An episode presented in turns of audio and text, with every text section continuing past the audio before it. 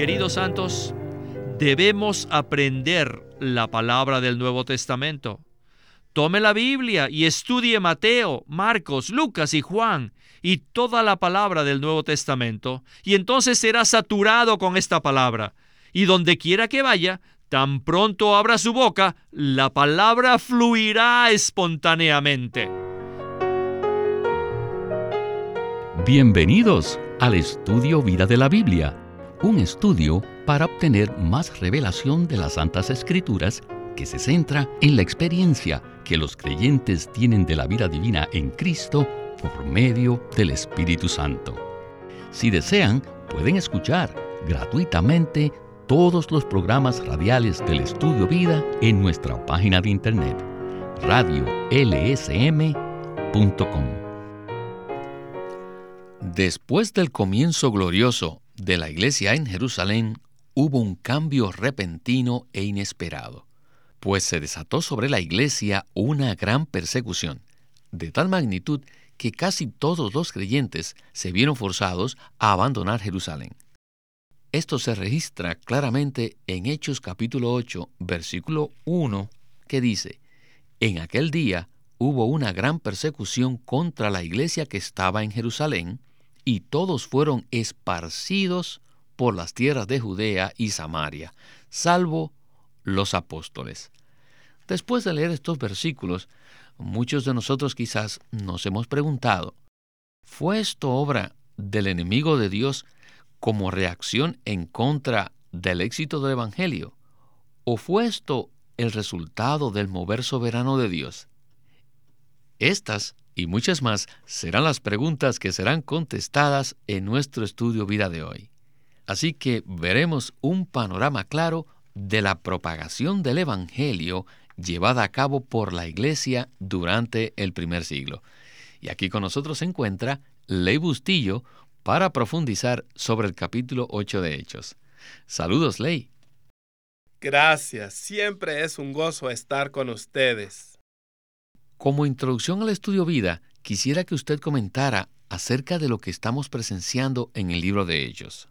O sea, los santos de la iglesia en Jerusalén habían experimentado algo muy glorioso y de repente en Hechos 8 ocurre un cambio súbito. ¿Qué nos puede decir de eso? En el capítulo 8 de Hechos, vemos que la iglesia en Jerusalén es asolada. La persecución no fue tan inesperada como parece, puesto que en el capítulo 8 ya había resistencia, exasperación, reacción y oposición por parte de los religiosos judíos. A partir del día de Pentecostés, miles de judíos se habían convertido a Cristo y proclamaban al Cristo resucitado como evangelio. Además, hubo muchos milagros que nadie podía negar.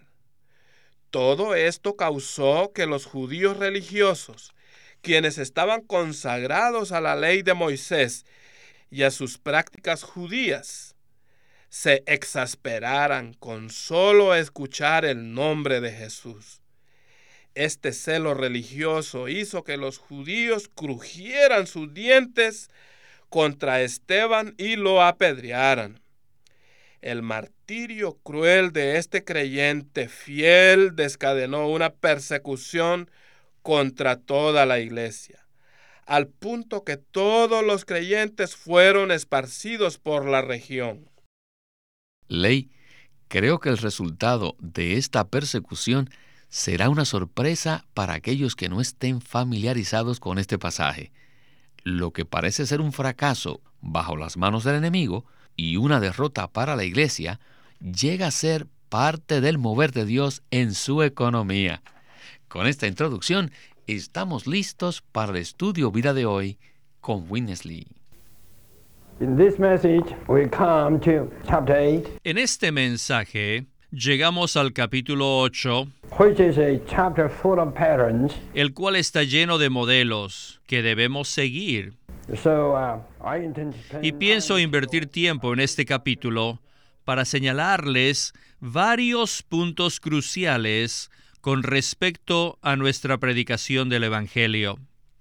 Según este ejemplo de Hechos 8, la predicación del Evangelio se llevó a cabo por la dispersión de los santos.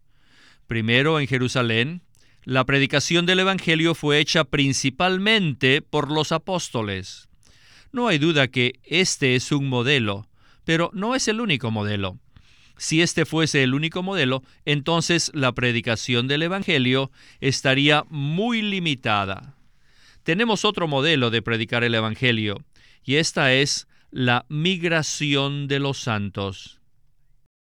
Aquí no aparece la palabra migración. Sin embargo, está implícita en el vocablo esparcidos. Hechos 8:4 dice, así que los que fueron esparcidos iban por todas partes anunciando la palabra de Dios como evangelio. Esta dispersión fue realmente una emigración. A los seres humanos no les gusta mudarse, sino más bien les gusta establecerse. Pero el Señor es soberano. No se olvide que Él es el príncipe, el soberano de los reyes. Claro, fue Satanás el que instigó la persecución, pero tenemos que darnos cuenta que cualquier cosa que Satanás hace está bajo la soberanía del Señor. Esa persecución realmente produjo un buen clima para la propagación del Evangelio. O sea que la persecución esparció miríadas de creyentes de Jerusalén a las tierras de Judea y Samaria. A través de esta dispersión, las buenas nuevas viajaron a muchas ciudades. Es debido a este modelo que hace algunos años atrás empezamos a practicar la emigración. Los santos no deben de permanecer en un lugar por mucho tiempo. Todos debemos ser emigrantes. Abraham fue un cruzador de río. Él emigró de Caldea a Canaán. Así que todos debemos seguir estas huellas y no deberíamos establecernos por siempre en un solo lugar. Por supuesto que tarde o temprano usted emigrará. Ya sabe a qué me refiero, ¿verdad? Tiene que cruzar el río de la muerte. Nadie puede establecerse en un lugar en la tierra por la eternidad. Así que entonces aprenda a emigrar. Cuando lo haga, el Evangelio emigrará con usted.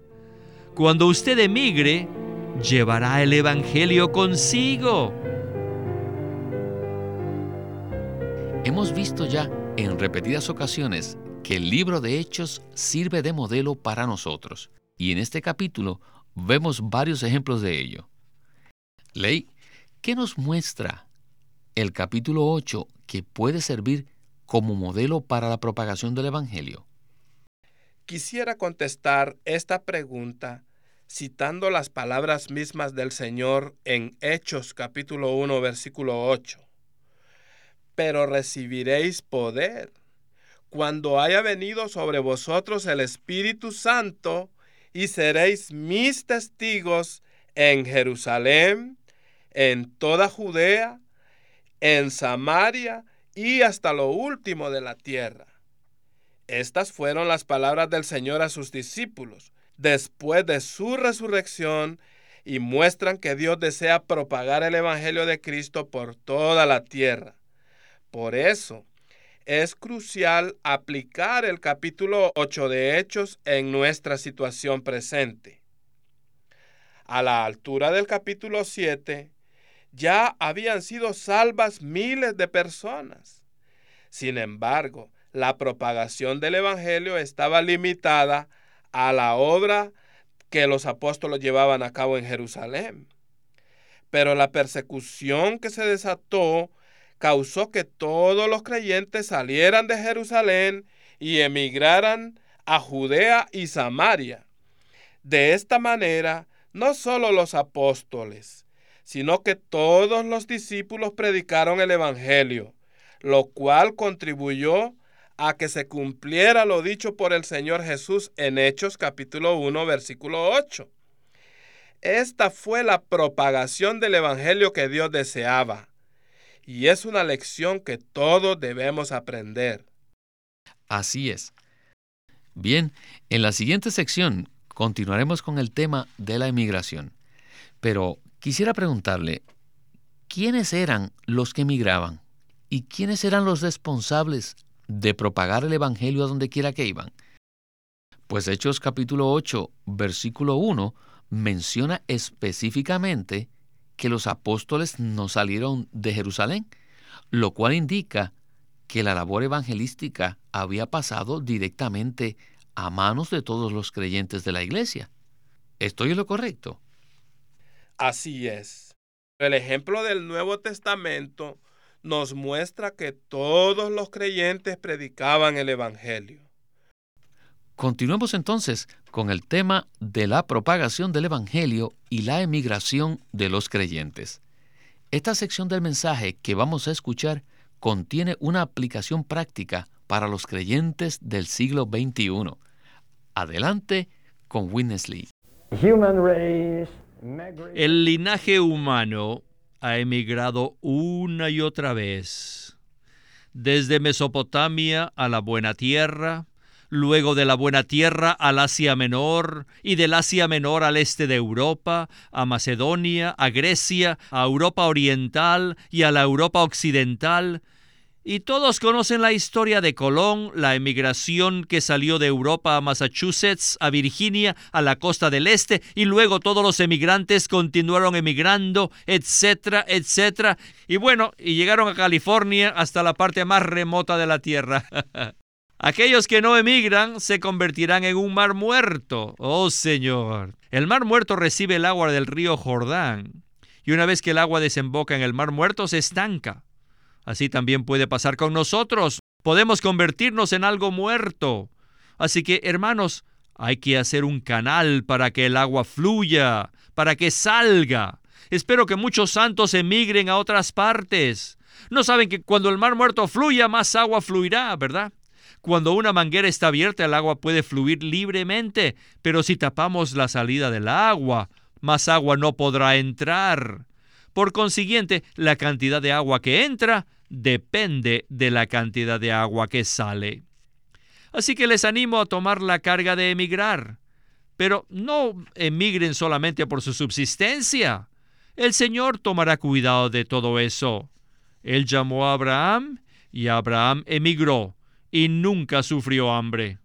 Él vivió y ganó una gran descendencia. Así que debemos emigrar por causa del Evangelio. Y el Evangelio es el Señor mismo. Este es el punto número uno. Y número dos es que no solo los santos emigraron, sino también al menos un evangelista también formó parte de la migración. Él poseía el don extraordinario de predicar el Evangelio. La santa palabra lo llama Felipe el Evangelista en el capítulo 21, versículo 8. Él salió a predicar el Evangelio y en su ministerio del Evangelio hay ciertos puntos en los que debemos enfocarnos. Número uno, Él predicó a Jesucristo como las buenas nuevas. Al menos en un versículo, la palabra predicar lleva la connotación de evangelio. Él predicó a Cristo, en otras palabras, Cristo era el evangelio. Número dos, él también predicó el reino. Tienen que leer con cuidado. Algunos versículos dicen que Él predicó a Jesucristo como el Evangelio y otros dicen que Él predicó a Jesucristo como el reino de Dios.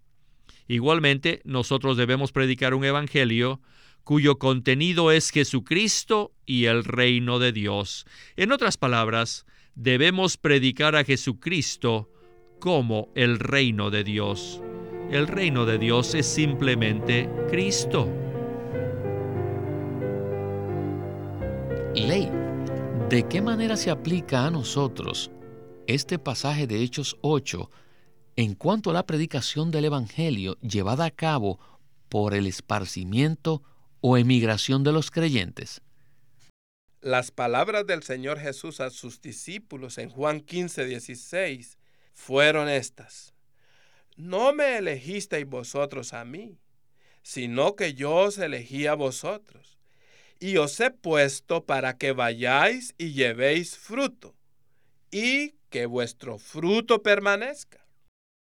Además, en Lucas 24, 47, el Señor da a los discípulos la comisión de que en el nombre de Cristo se proclame el arrepentimiento para perdón de pecados a todas las naciones, comenzando desde Jerusalén. Una lección importante para aprender es que debemos emigrar a otras ciudades a causa del Evangelio. No debemos esperar a que seamos perseguidos para entonces vernos obligados a emigrar.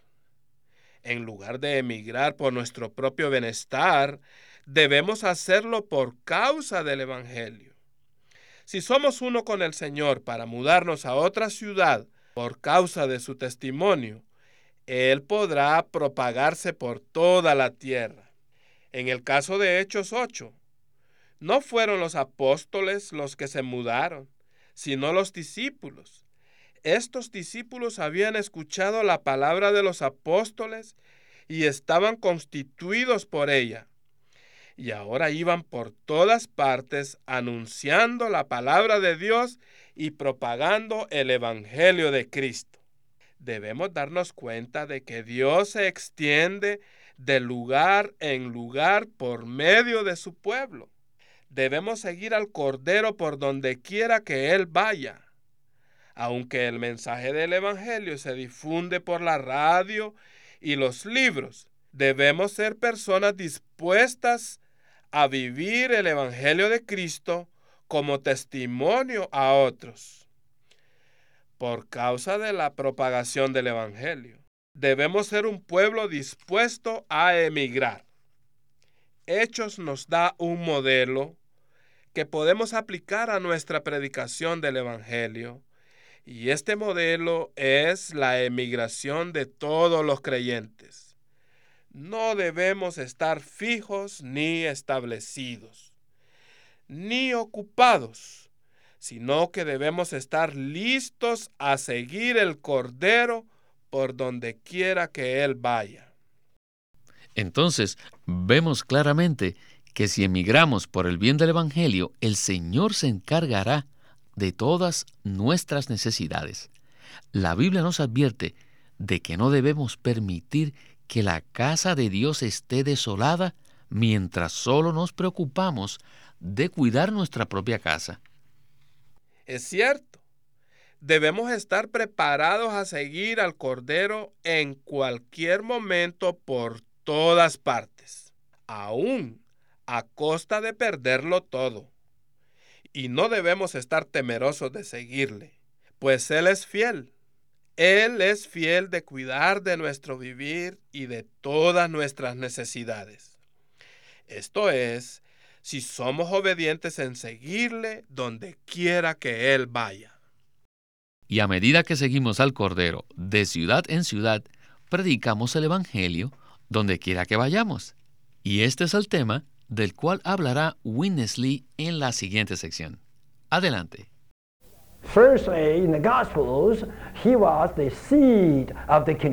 Primeramente, en los evangelios, el Señor era la semilla del reino. Luego, en Hechos, vemos la propagación de la semilla. La semilla fue sembrada en los cuatro evangelios, la cual fue propagada en el libro de los Hechos. Este es Cristo como el reino de Dios. Debemos ver que la predicación del Evangelio de hoy en día es muy baja. Parece que excluye el reino de Dios. Pero hoy debemos predicar un Evangelio que tenga a Cristo como contenido y también presente a Cristo como el reino de Dios. Debemos experimentar a Cristo no solamente como nuestro Salvador y como nuestra vida, sino también como el reino de Dios.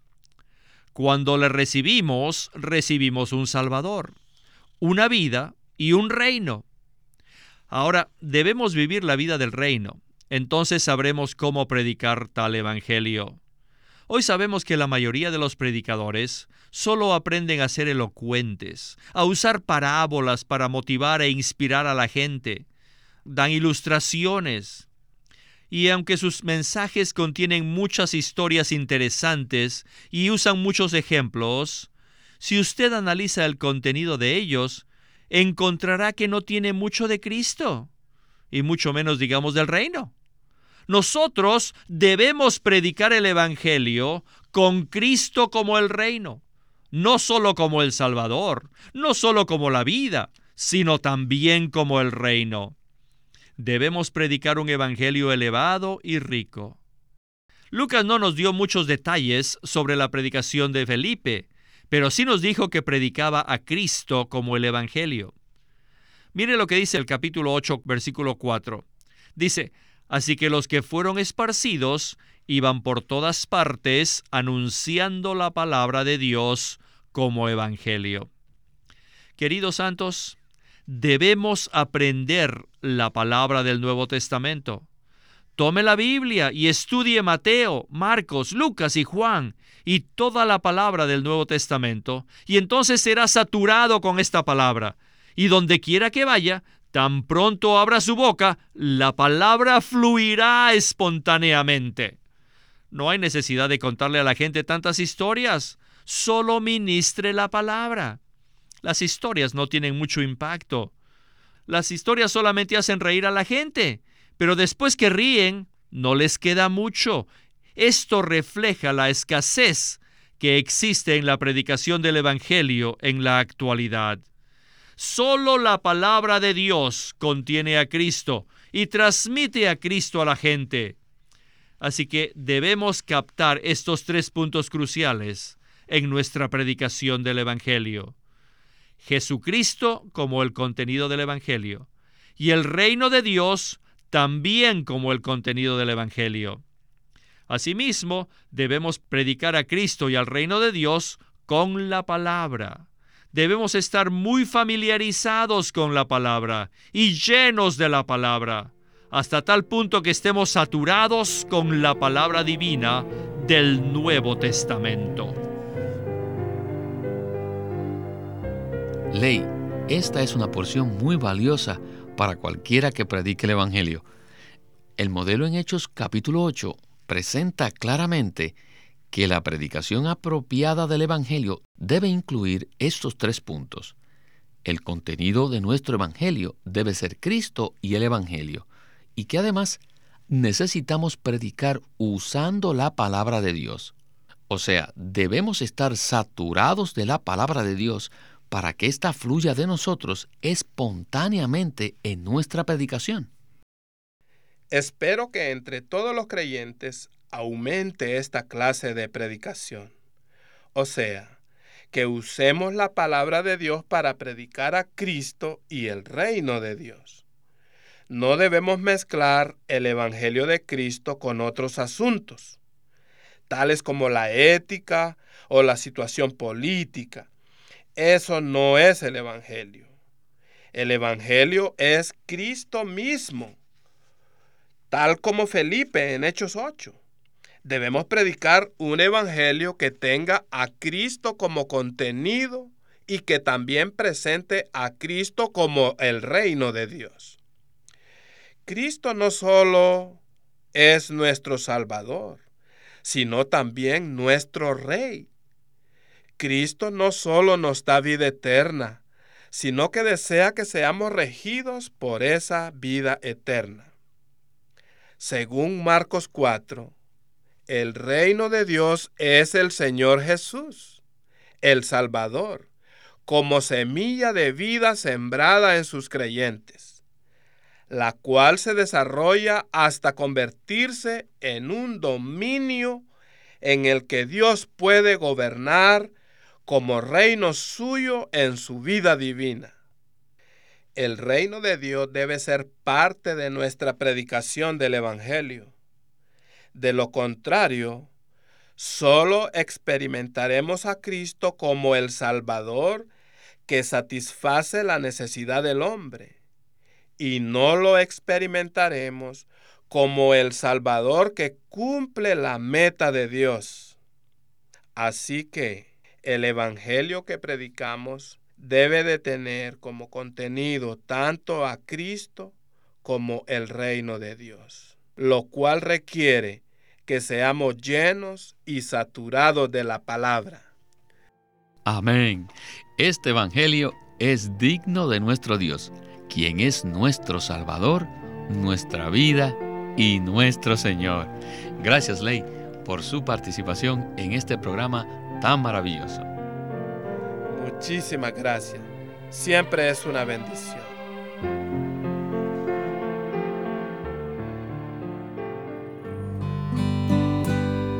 Queremos presentarles un nuevo libro titulado El conocimiento de la vida por Witness Lee, en donde describe que la intención y el deseo de Dios es ganar una expresión corporativa en el hombre que lleve la imagen de Dios, manifieste su gloria y posea su autoridad para destruir a su enemigo. Pero muy pocos creyentes se dan cuenta de que esto puede ser obtenido solamente por medio de la vida de Dios. Aunque hay muchos creyentes que buscan al Señor, muy pocos han encontrado el camino de la vida. En vez de esto, muchos la han confundido con celo, conocimiento, poder o dones. En el libro El conocimiento de la vida, Witness Lee nos ilumina el camino que lleva a la vida, comenzando con la regeneración y que nos guía a avanzar y a conocer y a vivir según el sentido interno de la vida. Acuérdense, el libro se titula El conocimiento de la vida por Witness Lee. Queremos animarlos a que visiten nuestra página de internet libroslsm.com. Allí encontrarán los libros impresos del Ministerio de Watchman Nee y Witness Lee, la Santa Biblia versión recobro con sus notas explicativas y también encontrarán folletos, himnos, varias publicaciones periódicas y libros en formato electrónico. Por favor, visite nuestra página de internet libroslsm.com. Una vez más, libroslsm.com. O llámenos a nuestro teléfono gratuito 1-800-810-1149. 1-800-810-1149. Además, si desean, pueden comunicarse con nosotros enviándonos un correo electrónico a estudiovida.lsm.org.